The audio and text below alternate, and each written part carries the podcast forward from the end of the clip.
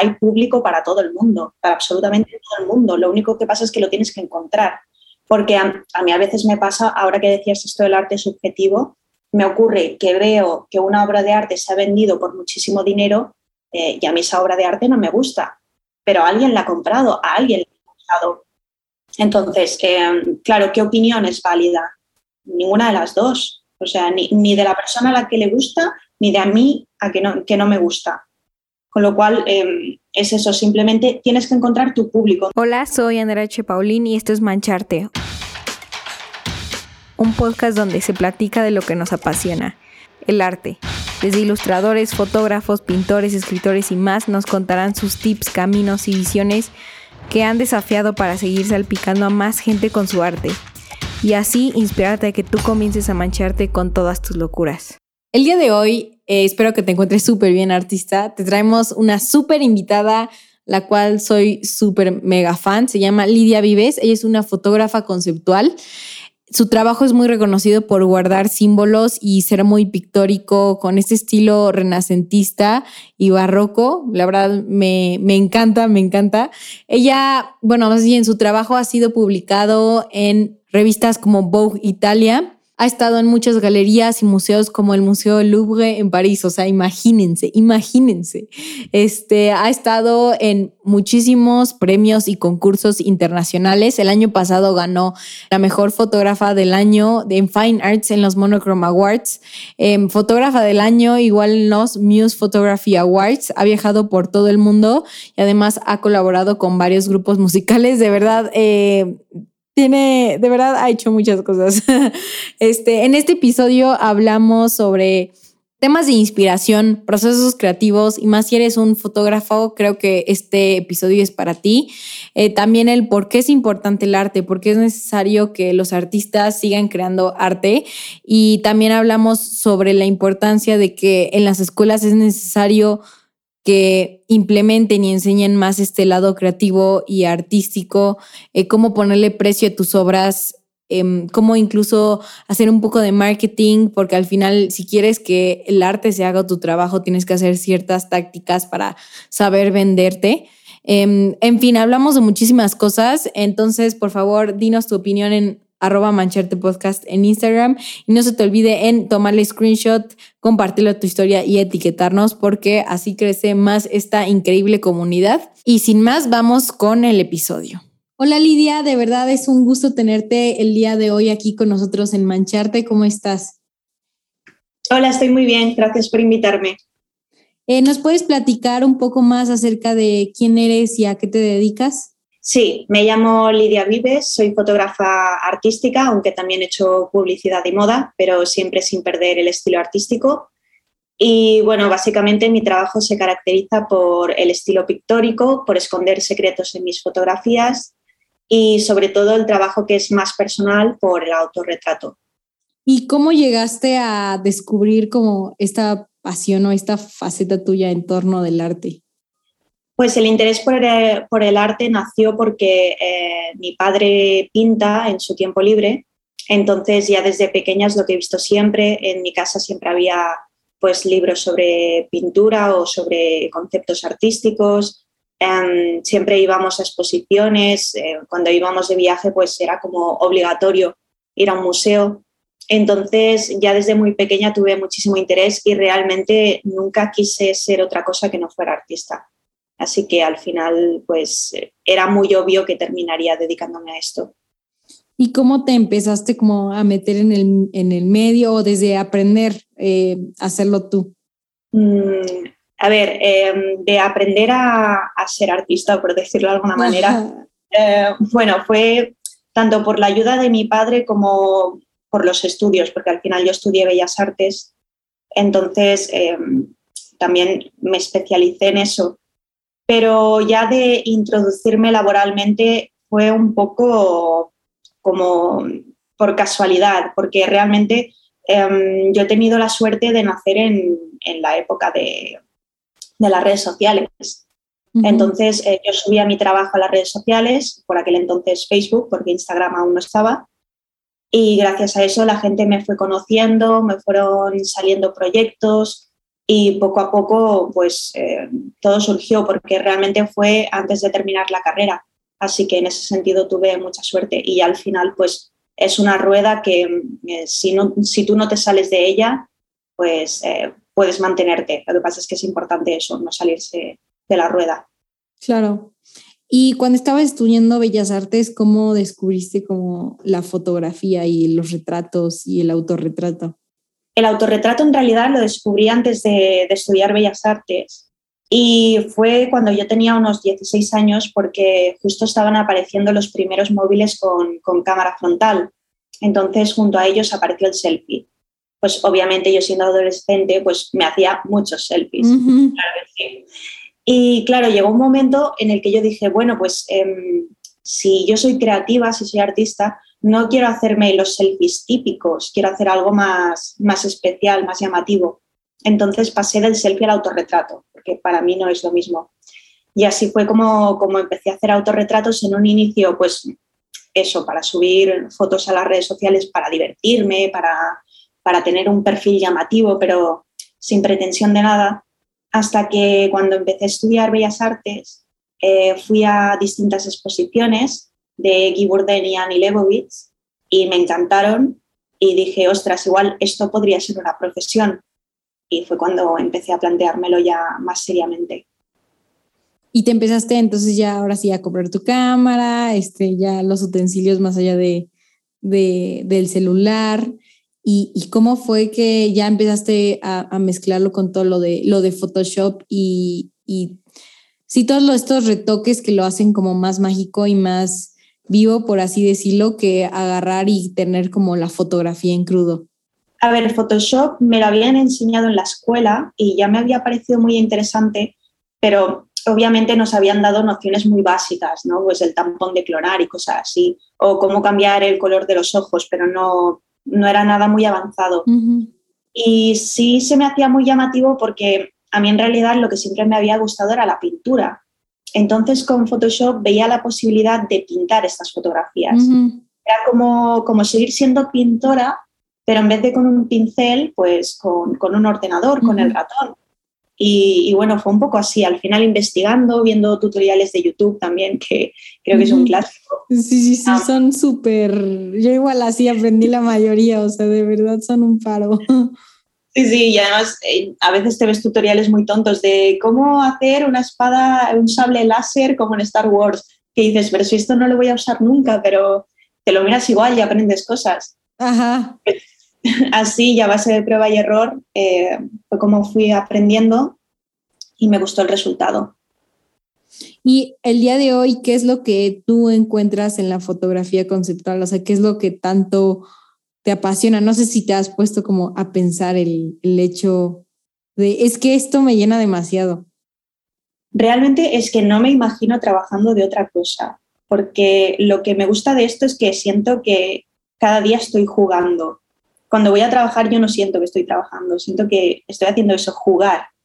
No sé, es como seguir siendo una niña, porque al final es todo imaginar, es ser creativo, es crear escenarios, es em, generar em, recuerdos y situaciones que en realidad nunca han ocurrido, porque todo es ficticio, ¿no? Es una escenografía, tú eres un personaje, pero allí hay una fotografía que es como no sé, la fotografía siempre la hemos entendido como nuestro álbum de recuerdos, pues hacemos una fotografía familiar, una fotografía de un viaje y de repente yo tengo fotografías en las que salgo yo que son historias que no son reales, que son historias que estaban en mi cabeza, pero yo las he hecho materia.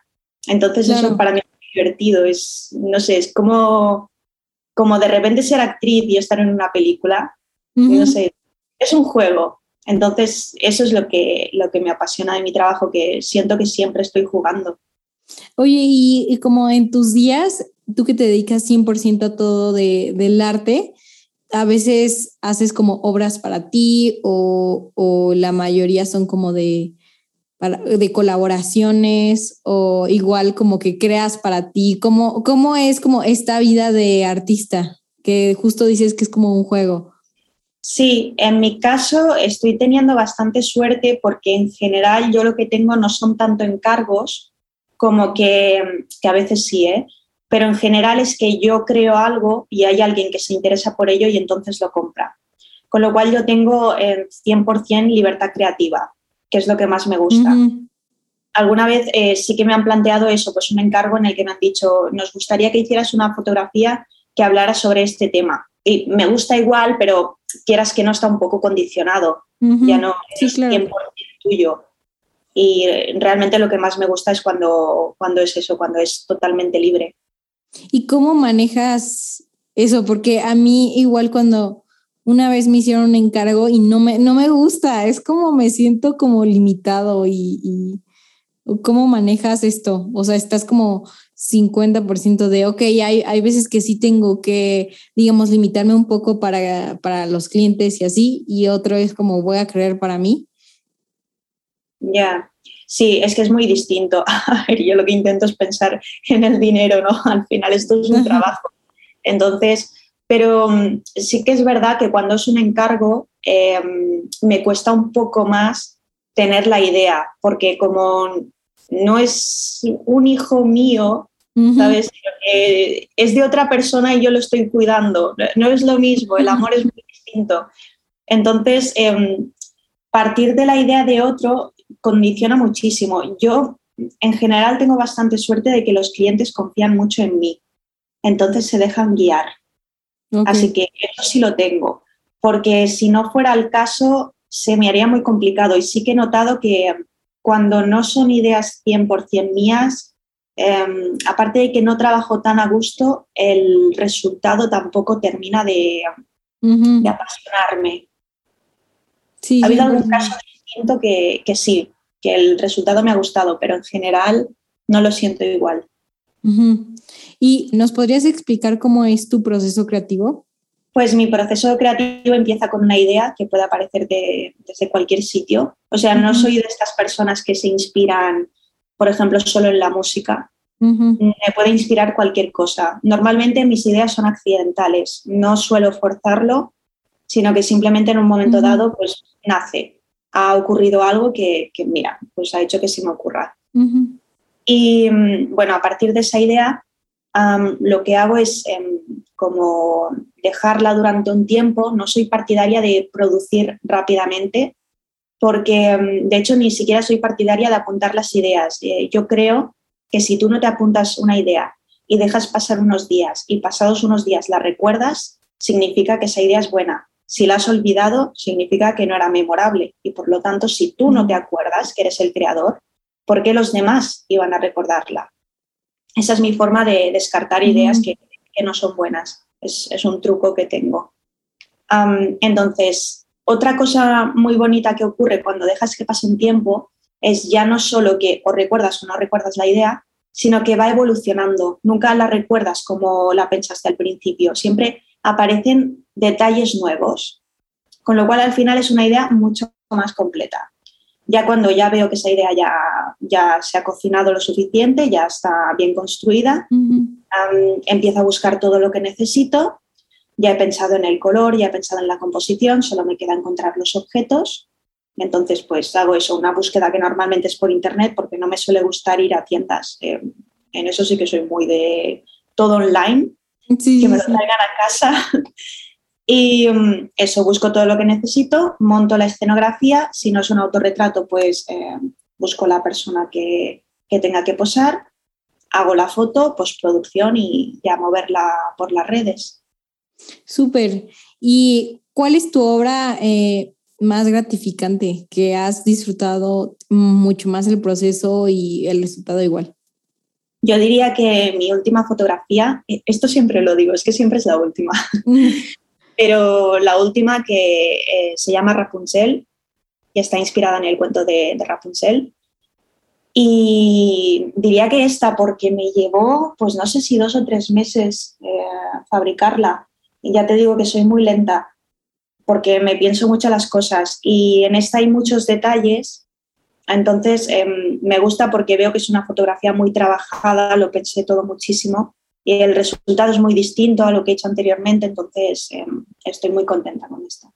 ¿Y no te pasa que cuando tienes una idea y luego igual conforme la vas trabajando, como que se va tornando a un diferente, no sé, como justo como dices, de que se va encontrando nuevos objetos y la idea va completamente wow?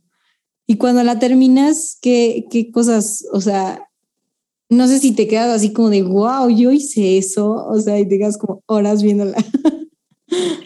Sí, sí, sí. A ver, esto de que la idea va evolucionando me pasa incluso durante la sesión. De hecho, en esta última fotografía eh, la pose iba a ser muy distinta y en la sesión cambió y, me alegro de que cambiara. Y esto de, de, que te quedas muchas horas mirando las fotos, sí, me ha ocurrido.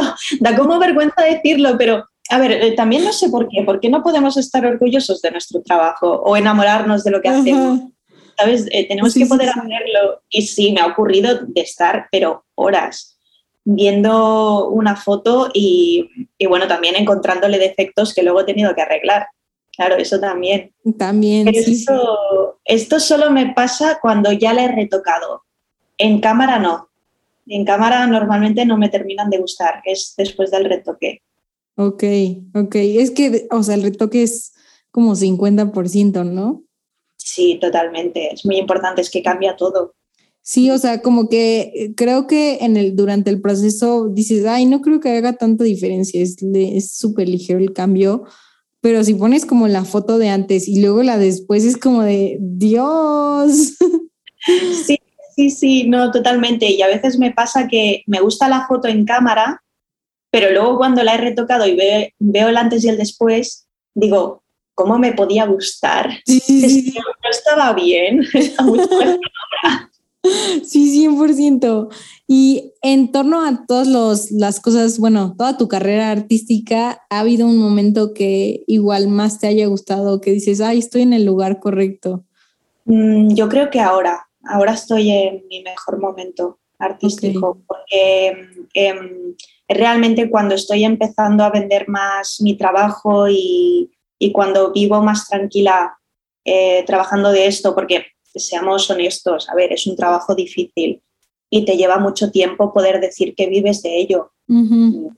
Lo pasas mal al principio, pero bueno, ahora está yendo muy bien, entonces yo creo que ahora es el mejor momento y espero que más adelante este no sea el mejor momento, sino que venga luego. Ojalá. Y al principio que mencionaste que fue difícil, eh, ¿alguna vez dudaste como de seguir o siempre fue, es que esto es 100%, o sea, me vale si ahorita es un momento difícil, después no? Sí, hace, de hecho hace dos años estuve muy, muy cerca de dejarlo y me faltó nada. Em, claro, es que te entran muchas dudas, o sea, cuando tú ves que, que, no tienes suficientes ingresos, que, que al final es un mundo muy competitivo, que hay mucha gente que quiere lo mismo que tú, que no estás encontrando tu público, te planteas muchas cosas, dices, ¿valgo para esto? ¿Debería trabajar de otra cosa? Pero es lo que te he dicho antes, que es que no me imagino haciendo otra cosa. Entonces, cuando tuve esta crisis, al final em, me armé de valor, también tuve una amiga que me ayudó muchísimo, que eso también está genial, cuando alguien que a quien le va mejor que a ti decide ayudarte en vez de, ser competencia, eso es precioso. Y esta chica me ayudó muchísimo y Dios la bendiga, porque gracias a ella eh, estoy donde estoy. Continuaste. Yo creo que sí, es que sí es súper competitivo y además, como no sé, pues sí considero el arte muy subjetivo y cada quien tiene como su estilo, lo hace como todavía más más incierto, ¿no? Porque creo que no hay un camino así específico de, oye, haz esto, llega a esto, y ya cuando llegues a esto vas a llegar a, ¿sabes? O sea, como en otro tipo de, de carreras eh, que son como más lineales o más cuadradas, o sea, aquí como que el hecho de que sea mágico igual es eso, ¿no? O sea, de que tiene que tener un poco de espontaneidad, de incertidumbre el camino. No sé tú cuál sea tu opinión. Bueno, sí, es, es un mundo inestable es muy inestable porque mm, un día estás de moda y le gustas mucho a todo el mundo y al día siguiente se han olvidado de ti.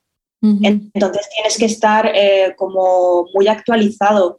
Mm, yo creo que nos, nos, equivocamos mucho en esto de, la competitividad, porque mm, nos creemos que solo hay un sitio, solo hay un trono y todos tenemos que luchar para acceder a él. Y esto no es así realmente, mm, lo digo siempre, hay público para todo el mundo, para absolutamente todo el mundo. Lo único que pasa es que lo tienes que encontrar. Porque a, mí a veces me pasa, ahora que decías esto del arte subjetivo, me ocurre que veo que una obra de arte se ha vendido por muchísimo dinero eh, y a mí esa obra de arte no me gusta, pero alguien la ha comprado, a alguien la ha comprado. Entonces, em, claro, ¿qué opinión es válida? Ninguna de las dos. O sea, ni, de la persona a la que le gusta, ni de a mí a que no, que no me gusta. Con lo cual, em, es eso, simplemente tienes que encontrar tu público. Entonces, yo creo que algo que nos falla mucho a los artistas es que mm, no hacemos marketing para nada, no cuidamos eso. Simplemente creamos y esperamos que alguien nos descubra. Pero es que esto no funciona así. Tú te tienes que crear una marca, tienes que buscar tus oportunidades, tienes eh, que tener algo que te haga especial y lo tienes que saber vender. Y eso es lo que, lo que nos está fallando a muchos y, eso es lo que intento cuidar yo cada vez más porque me he dado cuenta que hay mucho marketing. ¿Y qué has aprendido en torno a marketing y, al saber buscar tus oportunidades o qué, qué aprendizajes, qué consejos nos puedes dar para aplicarlos? En cuanto a marketing, yo no soy una experta, ¿eh? entonces yo hablo desde, desde mi experiencia, pero como marketer lo explicaría mejor. creo que es muy importante mm, pensar en un artista como una marca. Entonces, eh, ¿qué tiene una marca? Tiene un logotipo, eh, tiene un eslogan, tiene unos colores, tiene, pues en el caso de un artista, pues un tipo de temáticas, un discurso, algo que te hace distintivo. Por ejemplo, pues en mi caso elegí esto de esconder secretos en las fotografías. Pues esa es como mi marca personal.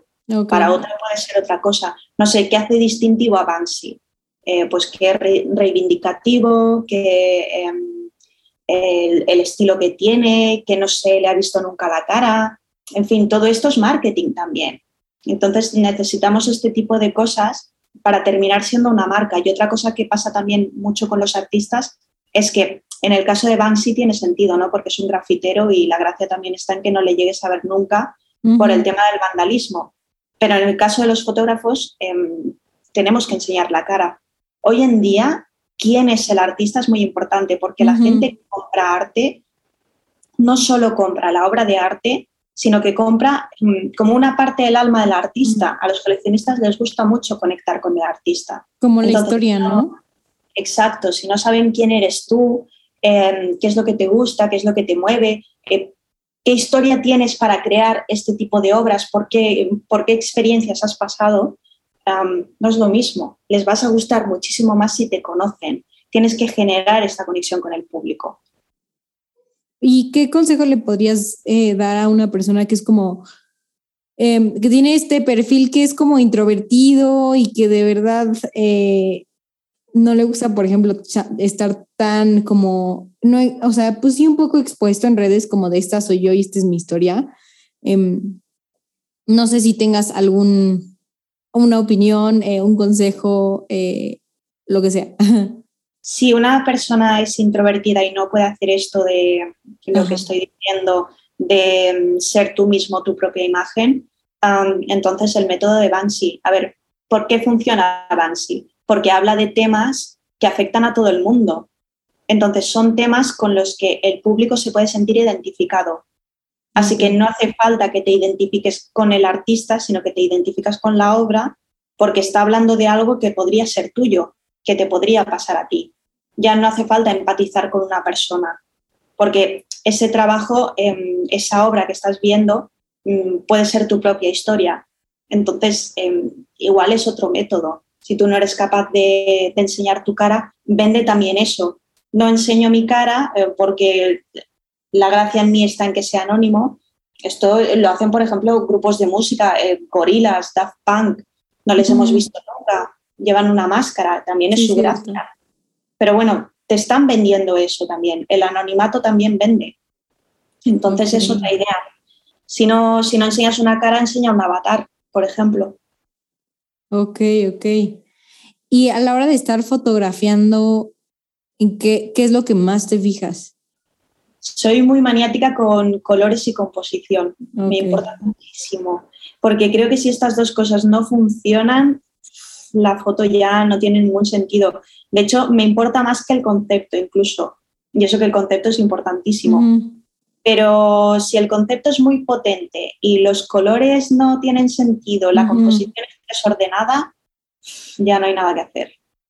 Para mí no hay nada que hacer. Sí, 100%. Yo también soy como un poco piqui. Igual en la simetría, como que si, si la cámara está de que un poco choca, es como, Dios mío, no, esto está mal, o sea, lo tengo que poner todo derecho, no me gusta y así.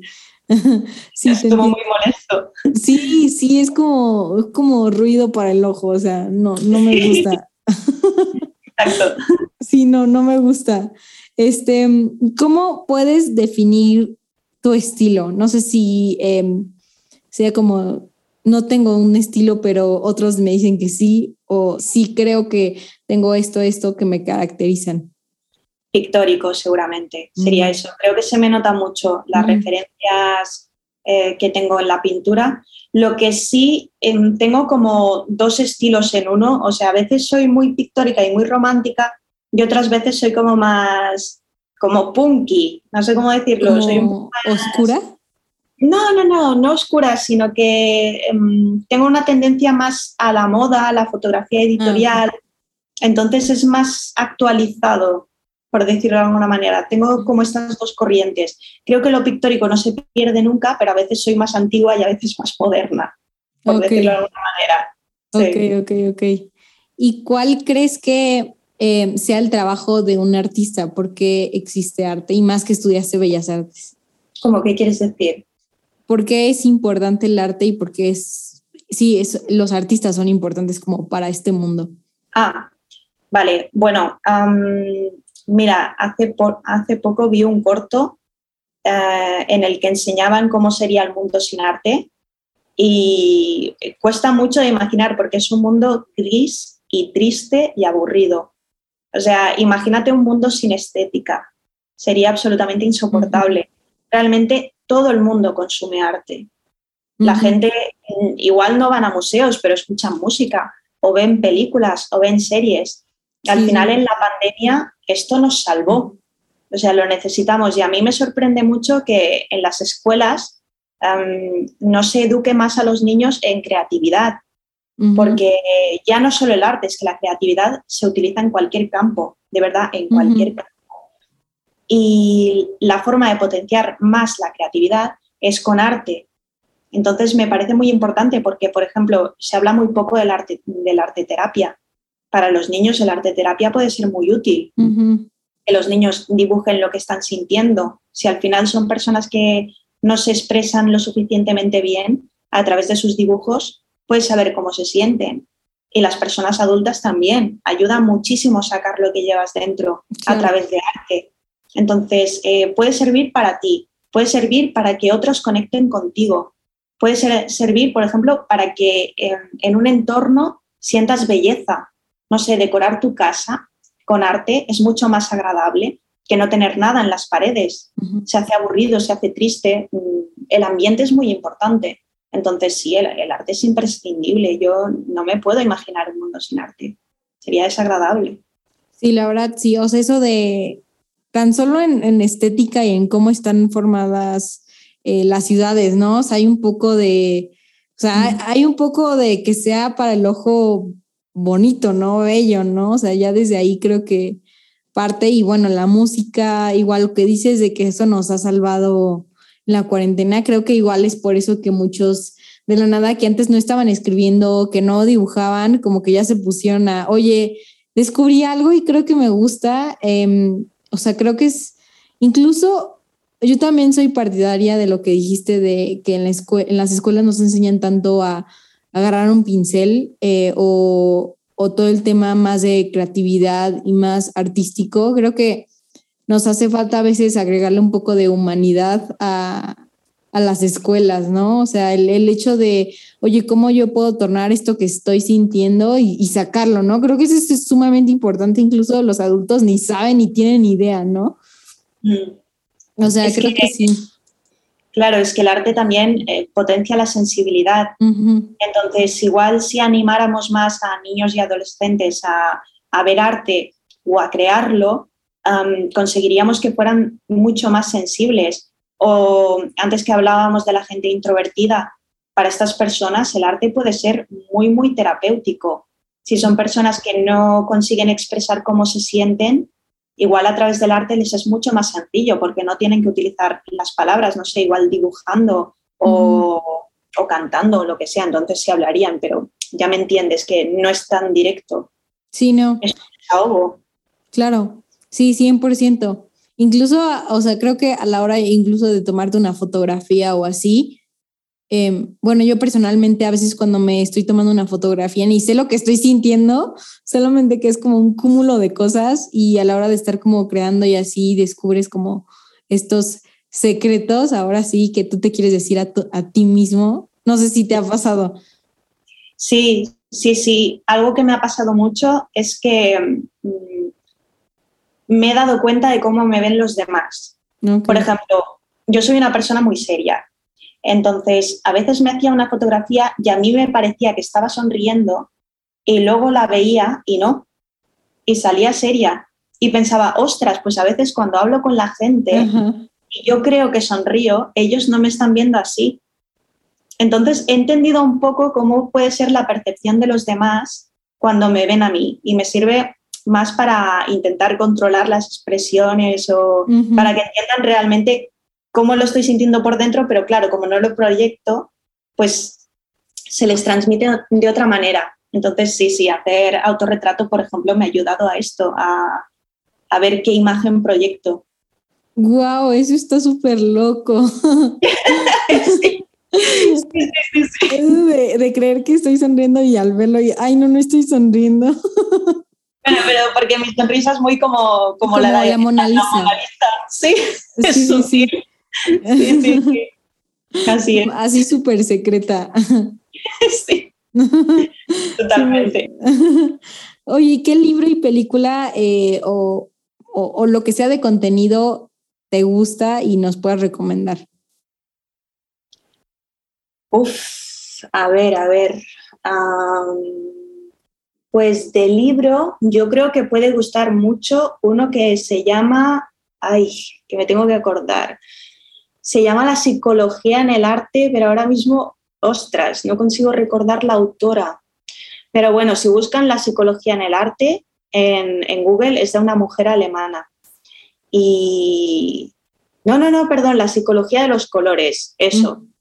Discúlpame, así se llama está genial. Ese libro está muy, muy, muy bien porque te explica un poco la historia de los colores, em, cómo ha ido variando la concepción que tenemos sobre ellos eh, en el paso del tiempo o cómo varía según las culturas. Entonces, ese libro está súper interesante. Ostras, qué rabia me da no recordar ahora el nombre de la autora. Bueno, eh, bueno la psicología de los colores. sí, sí. sí. Y de película, mm, así que tenga una buena fotografía, a ver, cualquiera de Wes Anderson, creo yo. Son muy buenas en cuanto a fotografía. Kubrick también es muy bueno, pero es que Wes Anderson yo creo que es mi debilidad, así que diría, diría eso, Wes Anderson. Y en el libro de, los colores, eh, ¿ha habido un como color que pensabas que significaba otra cosa diferente y en una cultura es como totalmente lo opuesto? Bueno, no, no tanto eso como em, alguna cosa que explicaban, tipo, pues que en según qué épocas el manto de la Virgen se pintaba de, de color rojo por cuestiones de pues de estatus social pues que el color rojo se consideraba para la riqueza, entonces por eso la vestían de rojo en vez de azul, que es como nos la imaginamos. Pues este tipo de curiosidades a mí me gustan mucho, sobre todo porque cuando están enfocadas a la historia del arte y ves que arte y sociedad van tan increíblemente unidos, se me hace muy llamativo. Wow, lo, lo, voy a leer y pues el quinto nos está escuchando igual lo debería de leer. Eh, te va a gustar seguro, créeme seguro. Sí, yo igual soy como mucho de, de, recolectar símbolos, o sea, sí es como hasta en cosas de ciencia, o sea, de por qué vemos los colores, ¿no? Entonces se supone que tenemos como tres proteínas, que es lo de RGB, ¿no? Entonces cada uno, ese tipo de cosas me gustan buen. sí, es curioso. Sí, está súper curioso. ¿Y qué es lo que más disfrutas de, de tus días? de mis días trabajando. de lo que sea. No, a ver, es que realmente lo que más hago es trabajar. Ah, ok, ok, ok. porque, no, porque al final ha coincidido que, mi trabajo y mi afición son lo mismo. Eh, lo que sí intento es los fines de semana eh, no trabajar. Más que nada para distinguir un poco los días, porque si no al final no sé en qué día vivo. Pero si no, lo haría. No sé, me gusta eso, me gusta estar pensando en nuevas fotografías, o, estar creándolas. Eh, lo que no me gusta, por ejemplo, es buscar las cosas que necesito para las fotos. Eso me aburre un poco, la verdad. Sobre todo si es ropa, no me gusta nada buscar ropa. O sea, me encanta la ropa, pero comprarla me da como pereza. Entonces, eso sí que no. Pero igual lo que más me gusta es em, el momento de retocar la foto, creo que es lo que más disfruto sobre todo cuando ya estoy terminando, es cuando más me gusta, ya veo qué forma está teniendo. Ok, ok, ok. Y ahora sí, último consejo, ¿cómo eh, le pones precio a tus obras? Y creo que esto es algo como muy difícil para todos. Muchísimo. Mm, a ver, yo es que en realidad tuve bastante suerte con esto porque entré en una galería y la galería me puso los precios. Y a partir de allí pues ya me fui haciendo un poco una idea. lo que hago también, ahora que soy más yo quien los pone, que no la galería, es fijarme en los precios que tiene gente que esté más o menos a mi nivel. ¿Qué precio está poniendo, mal dicho, la competencia? Más o menos. Esta persona que tiene un currículum parecido al mío, pues cómo lo está manejando. O esta persona que tiene pues eh, eso, un currículum mejor que el mío para no llegar a sus precios, yo tengo que estar un poco por debajo. Así más o menos estabilizar el mercado. Me hago un poco la idea. O esta persona que vende tanto, eh, ¿qué precios tiene? Yo creo que mm, al final es como todo, es analizar el mercado. Y sobre todo lo que tienes que intentar es no perder dinero. O sea, si a ti la fotografía o crearla te ha costado tanto y tú luego la vendes por tan poco, pues no recuperas. Yo creo que lo importante es que con la primera venta ya estés recuperando lo que gastaste en producir, porque si no, ahí el precio está mal puesto, eso seguro. Entonces, a partir de aquí, sabes más o menos. Que mencionabas como de nivel, o sea, qué cosas como que agregan nivel. Eso, el currículum, pues qué exposiciones has hecho, qué premios has ganado, con qué clientes has trabajado, todo esto es muy importante. Yo siempre insisto a la gente con lo de los premios, que participen en concursos. De verdad, eso es importantísimo. Ya no solo por si ganas premios o no, em, porque ya hay muchos concursos que no los gano mm. o que simplemente me dan una mención de honor a mí ya a 30 personas más. ¿Me entiendes? O que he quedado finalista. Pero bueno, el jurado me ha visto o me han visto pues otros fotógrafos a los que les gusta comprar fotografías, les gusta la mía y me la compran. Em, o gente que decide seguirme en Instagram, o es que nunca sabes quién te está viendo. Entonces, todo esto al final es exposición. Claro. Así que eh, es muy importante y es que es eso, el jurado, pues a veces pues son galeristas o son coleccionistas o, en fin, te interesa que te vean. Ok, ok, sí, 100%. Sí, aunque sea de participación, creo que... Sí. Igual, este, ya no me acuerdo el otro día quién estuvo aquí que, que mencionó justo igual de los concursos y decía, no gané, pero gracias a que participé, me vio tal persona y esa persona me contactó y fue como, o me llevó por otro camino. Entonces, sí. ¿Y conoces algún concurso que, que sea muy bueno como participar o en donde puedes encontrar justo para, o sea, para tú entrar a, a concursos y competencias de arte? Vale, más bien te voy a recomendar dónde buscar concursos, más que decirte uno en concreto porque es que depende. Ah, sí, sí, sí. Ah, te diré, hay una página web que se llama concursosdefotografía.com, muy fácil acordarse del, nombre de la página. Y luego hay también concursos en arte informado, una página web que se llama Arte Informado. Lo que pasa es que creo que en arte informado hay que pagar una, una cuota para verlos. Pero vaya, en concursosdefotografía.com allí pues, están prácticamente todos. Ok, anotado. Y ahora sí, última pregunta, ¿en qué mundo mágico vivirías? ¿En qué, perdón? ¿En qué mundo mágico vivirías? Ostras, pero ¿a qué te refieres exactamente? Pues, o sea, si, si te gustaría vivir en, cualquier como multiuniverso o dimensión de un libro, de una película, de una serie, em, ¿en, cuál, ¿en cuál te irías? Ostras, pues no lo sé. Es que lo primero que he pensado es Harry Potter, pero luego me ha dado miedo porque me he acordado de Voldemort. Así que, wow, pues no lo sé, no me lo había planteado nunca. Igual sí te digo Harry Potter porque fui muy, muy fan, pero me gustaría tener a, Hermione cerca todo el tiempo para que me salvara.